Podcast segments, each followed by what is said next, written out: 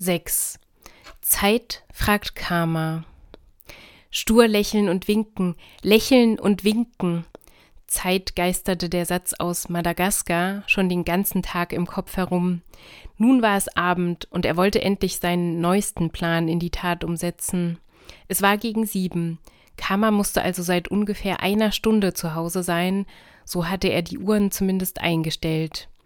Sonst hatte er sie jedenfalls immer gesehen, wenn er Dienstagabend nochmal in die Bibliothek gegangen war. Sie war dann gerade von ihrer vermutlich letzten Uni-Veranstaltung an diesem Tag nach Hause gekommen. Wenn sie nichts Spezielles vorhatte, müsste sie also gerade zu Hause sein. Hoffentlich konnte er bald mit dieser Stalkerei aufhören, dachte er, als er seine Jogginghose auszog und sich noch einmal in Jeans und Hemd warf, um nicht unordentlich vor ihr dazustehen. Noch ein tiefes Durchatmen, dann machte er seine Tür auf und ging den Hausflur entlang. Manchmal hatte er sie von dort kommen sehen, als er gerade aus der Tür ging. Sie wohnte gleich schräg gegenüber, deswegen machte er nach wenigen Schritten wieder Halt, um die Situation noch einmal zu überdenken. Sollte er wirklich einfach bei ihr klingeln und sie fragen, ob. Wer würde auf diese Weise jemanden ansprechen? Niemand. Jedenfalls keine Stuttinstanz, von der Reife und Intellekt erwartet wurden. Er war nur noch ein paar Meter von ihrer Tür entfernt, sozusagen zum Greifen nahe, als ein Klappern und zwei Stimmen hinter ihrer Haustür hervorkamen. Kein Uhrenschlag drang in diesem Moment durch seinen Körper. Er regte sich einfach nicht mehr, nicht einen Zentimeter. Seine festgefrorenen Kronenbeine konnten nicht mal über den Flur zurückspringen. Wenn Karma sehen würde, wie er nur mit Hausschuhen bekleidet, einem Stück Papier und seinem Schlüssel in der Hand über den Flur rannte, sie würde ihn endgültig für verrückt und vor allem für ihren höchstpersönlichen Stalker halten. Vielleicht war es aber auch nur ihr Mitbewohner, der gerade kochen wollte. Auf dem Klingelschild standen nur zwei Namen. Elemento, der ihn an seinen Professor erinnerte, und natürlich Likimas, der Name eines berühmten Instanzographs. Möglicherweise hatte ihr Mitbewohner Freunde zu Besuch.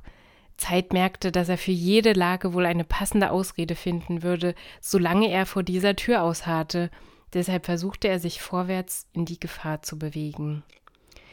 Ein Klappen, ein Rucken und ein Na, da kannst du Gift draufnehmen. Und Maya wäre bald in Zeit hineingerannt. Hallo, willst du zu Barion?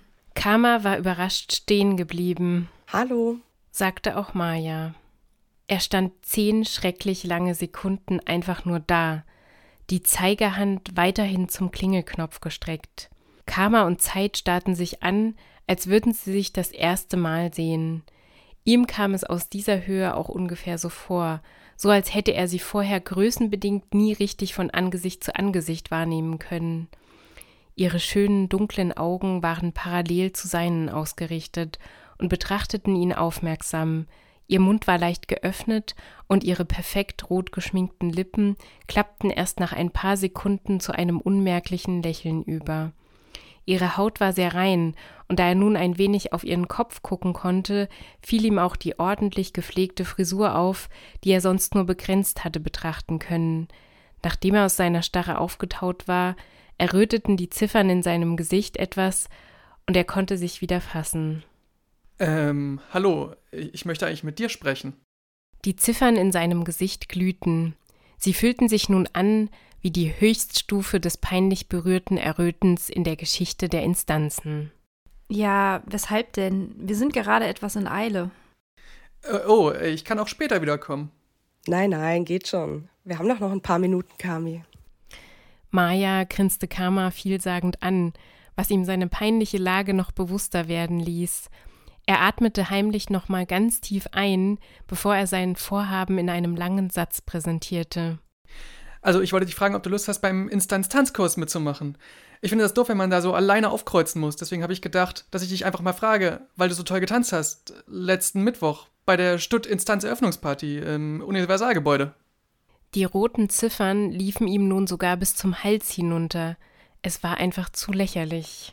Ähm, okay, äh, danke. Karma musste kurz lachen und zögerte mit ihrer Antwort. Er fiel ihr deswegen ins Wort und fügte noch hinzu Du kannst auch noch eine Freundin mitbringen, dann würde ich einfach einem Freund Bescheid sagen. Dabei schaute er Maya an. Er wusste natürlich, dass Maya einen Freund hatte und hoffte daher insgeheim auf ein Nein, da er keinen Kumpel hatte überzeugen können, mitzukommen. Na, ihr könnt es euch ja einfach mal überlegen und mir dann Bescheid sagen. Äh, ich würde mich sehr freuen. Er wollte dieses ganze Desaster augenblicklich beenden und reichte Karma den Flyer für die Party, den er mitgebracht hatte. Danke. Du wohnst drüben in der 201, oder? Ja, genau. Ich bin übrigens Leikas. Das war der Name, den er für sein neues Leben annehmen wollte. Leikas. Er reichte ihr die Hand und blickte sie fragend an, während sie in den Zeigerschlag einwilligte. Leikas spürte ihre Hand und erinnerte sich daran, wie er jedes Mal von neuem von ihren langen Fingern beeindruckt war. Zum ersten Mal konnte er sie mit seiner großen Zeigerhand ganz umschließen. Fast hätte er ein wenig zu fest gedrückt, weil er seine Kräfte in diesem Körper noch nicht so gut kontrollieren konnte. Schön, dich kennenzulernen. Ich bin Karma und das ist Maya. Fiel sie Maya lachend ins Wort, während er dieser kurz die Hand schüttelte. Okay, alles klar. Ähm, na denn, einen schönen Abend noch, Karma und Maya. Danke, dir auch. Maya grinste weiterhin über beide Ohren. Ich würde mich, wie gesagt, echt freuen, wenn das klappen würde. Also bis bald. Tschüss. Ciao. Sie lächelten ihn beide noch einmal an, dann wandten sie sich zum Ausgang. Leikas ging eilig in seine Wohnung und winkte den beiden noch einmal, bevor er seine Tür schloss. Er musste sich ins Bett legen. Die ganze Sache hatte ihn in Sekundenschnelle unglaublich geschafft. Obwohl er mit diesem Körper immer besser zurechtkam, waren seine Energien immer zu schnell aufgebraucht. Als sein Körper auf der Liege ausgebreitet war, begann er augenblicklich sehr zu frieren und fischte sich zusätzlich zu seinem Bettzeug noch eine Kuscheldecke, die Flash abbildete. Dabei glitt ihm der Zeitstein, den er während des Gesprächs gedrückt hatte, aus der Zeigehand. Seine Zahnräder schmerzten, sein Anker pulsierte im Unruhfedersystem, seine Spiralfedern fühlten sich an, als wären sie hohl und nur Bausteine in einem wandelnden Federhaus. Der Schlaf überkam ihn sofort.